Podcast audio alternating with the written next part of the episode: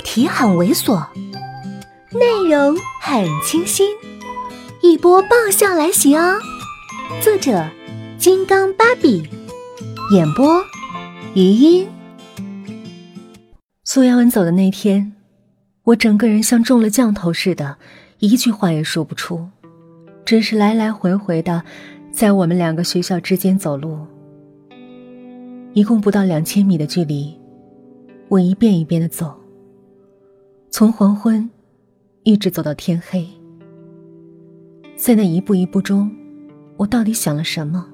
我现在已经记不清了，或者说，我当时也并不清楚。走到那路上的一盏盏路灯亮起，走到路上，从人声鼎沸到空无一人。小雪找到我的时候，恨铁不成钢的骂我：“靠，苏亚文都走了，你还在这犯什么贱呢？”我被他打的有点傻。午夜的冷风吹在脸上，沙沙的疼。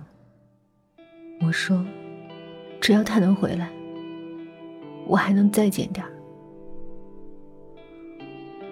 我说的特平静，心里也特平静。他啪的给了我一耳光，你就是在这作死贱死，他也不会回来了，他不要你了，你懂吗？眼泪终于流了下来。我呜咽着，像是受了伤的小兽。他为什么就不要我了呢？他为什么就不要我了呢？我反反复复的说着，好像除了这句话，根本没有别的好说。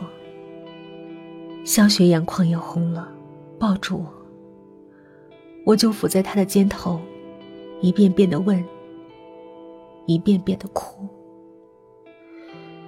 刚开始只是我一个人，到后来，他的眼泪掉的比我都凶。那是苏亚文走后的我，第一次哭，也是最后一次。哭完了那次，我心里就敞亮多了。甚至第二天在学校风闻学府路闹鬼的传闻时，我还能绘声绘色的跟他们讲那两只没有脚、长舌头、披头散发的样子。也许每个人在大学都有那么一位朋友，平时说话能毒死你，闲着没事儿就以往你伤口上撒盐为主要娱乐，但是在你犯傻的时候，他却能一巴掌拍醒你，然后抱着你。和你一起哭，可是小雪不知道，我心里多想再犯傻。我无数次的幻想，如果能再遇到苏亚文，我就趴在地上，抱着他的牛仔裤腿，涕泪横流，泣不成声的哀求：“可亲吗？可亲吗？可亲吗？”一个人的自尊很重要，但是，一个只剩下空壳的行尸走肉，顶着自尊。只会活活饿死。我本来也就是一个贱骨头，可是现在看着苏耀文，我才知道，其实我原没有想象中的那么贱。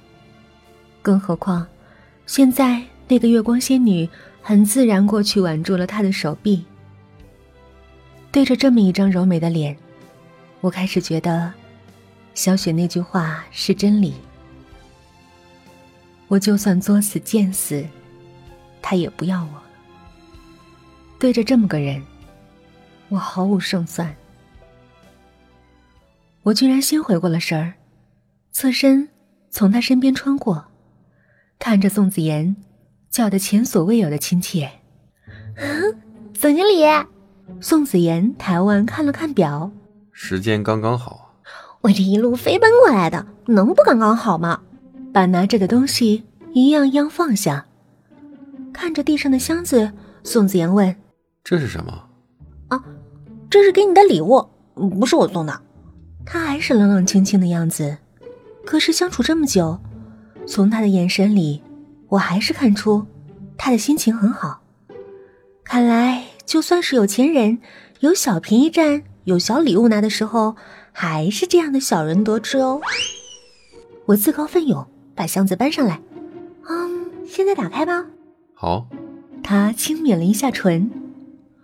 箱子并不是原封不动的，而是装酒的箱子，外面又用宽胶布粘了一圈我几乎是用了全力在撕扯，面容扭曲，咬牙切齿的。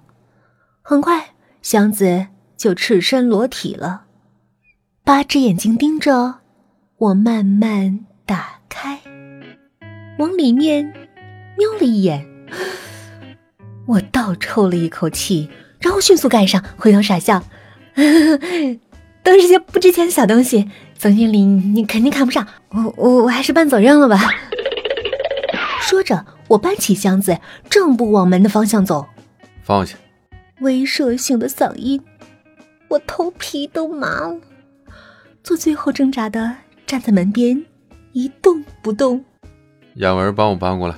苏亚文走了过来，黑亮的眼睛看了我一眼，我迅速低下头。接过箱子的时候，他的手无意间碰到了我的手，我的头垂得更低了，因为眼泪一不小心就会掉下来。可是连掉眼泪的机会都没有了。宋子妍拆箱子的声音若隐若现，然后就是三声倒抽气，再然后就是宋子妍从齿缝里挤出来的声音。秦青，我脸上挂了摇曳生姿的宽面条儿。大爷大爷，您太能害我了！好好的，您送什么壮阳药呢？嗨，本集就到这里，下期见。